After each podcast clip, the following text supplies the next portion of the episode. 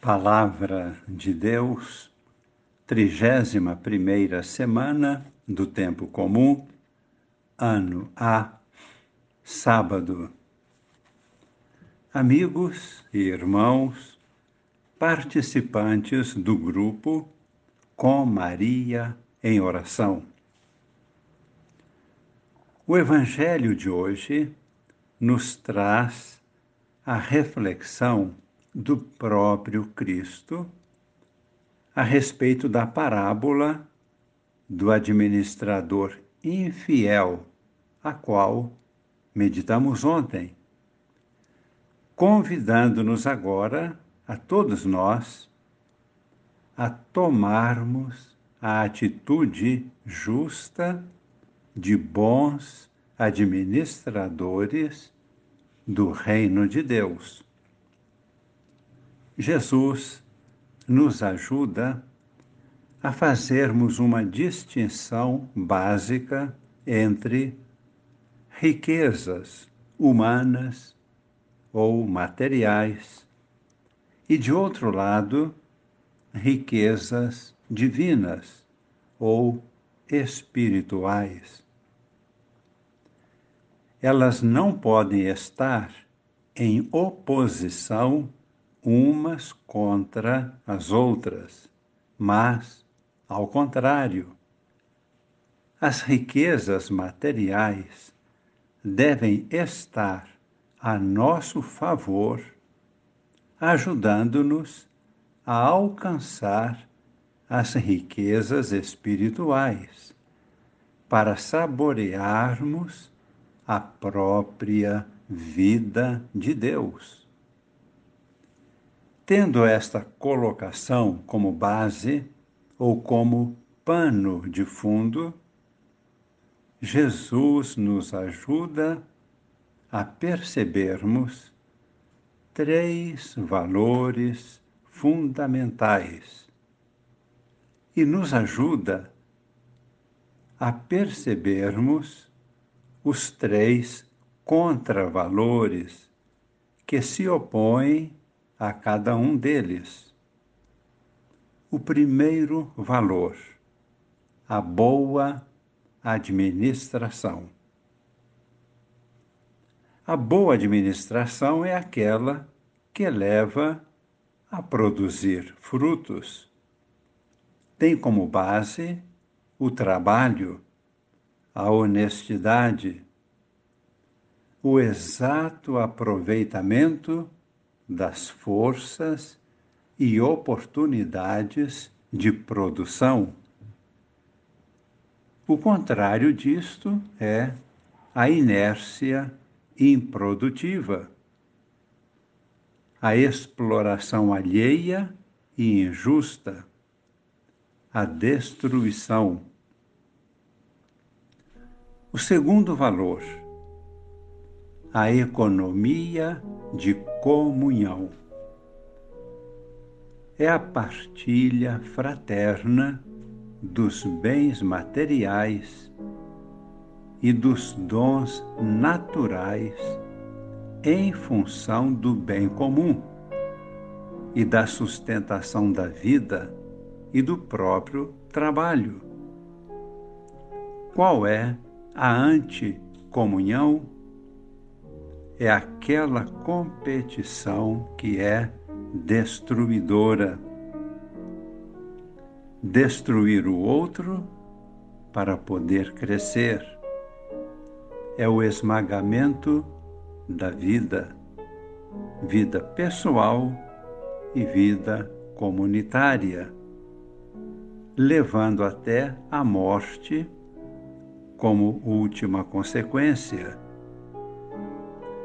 terceiro valor, a atitude de gratidão, porque ela expressa o reconhecimento do valor da partilha generosa que nasce do amor. E em se tratando de Deus, a gratidão reconhece que tudo é dom de Deus. tudo é iniciativa dele. Qual é o contrário? A autossuficiência e o orgulho, a negação à partilha, nem colaborar com os outros e nem receber ajuda, nem saber pedir, nem saber receber e agradecer. Jesus nos leva a refletir sobre tudo isto e apresenta com simplicidade sua sabedoria magistral quando conclui no versículo 10: Quem é fiel nas pequenas coisas também é fiel nas grandes. E quem é injusto nas pequenas coisas, também é injusto nas grandes. No versículo 11: Por isso, se vós não sois fiéis no uso do dinheiro no plano material, quem vos confiará as riquezas no plano espiritual? Versículo 12. E se não sois fiéis no que é dos outros, quem vos dará aquilo que é vosso? versículo 13: Ninguém pode servir a dois senhores. Vós não podeis servir a Deus e ao dinheiro. E concluímos nós. O testemunho de um grupo de cristãos ainda que seja um pequeno grupo, é um ponto luminoso. E vários pontos luminosos podem iluminar o mundo inteiro. Na leitura da carta de São Paulo aos Filipenses, que é a primeira leitura de hoje, encontramos o testemunho do apóstolo Paulo e desta comunidade que ele ajudou a se despertar para a fé. São Paulo fala do seu trabalho pessoal para não ser pesado a ninguém ele expressa gratidão aos filipenses que os ajudaram em algumas missões em outras comunidades. Além disto, São Paulo dá testemunho de como ele mesmo faz uso do dinheiro. Ele diz no versículo 12: sei viver na miséria e sei viver na abundância.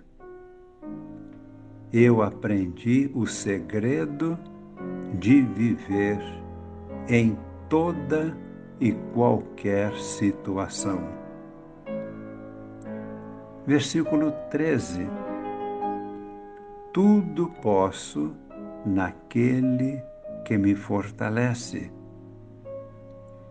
E finalmente no versículo 19, o meu Deus proverá esplendidamente com sua riqueza divina a todas as vossas necessidades em Cristo Jesus.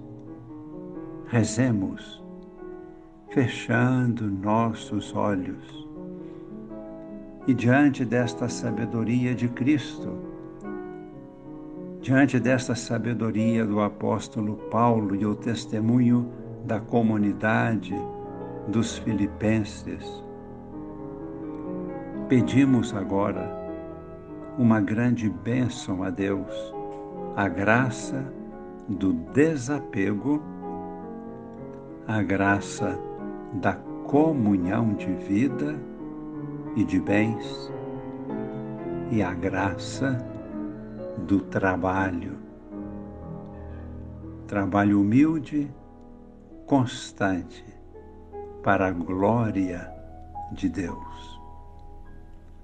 Desça sobre todos nós e permaneça para sempre a bênção de Deus Todo-Poderoso, Pai e Filho e Espírito Santo. Amém.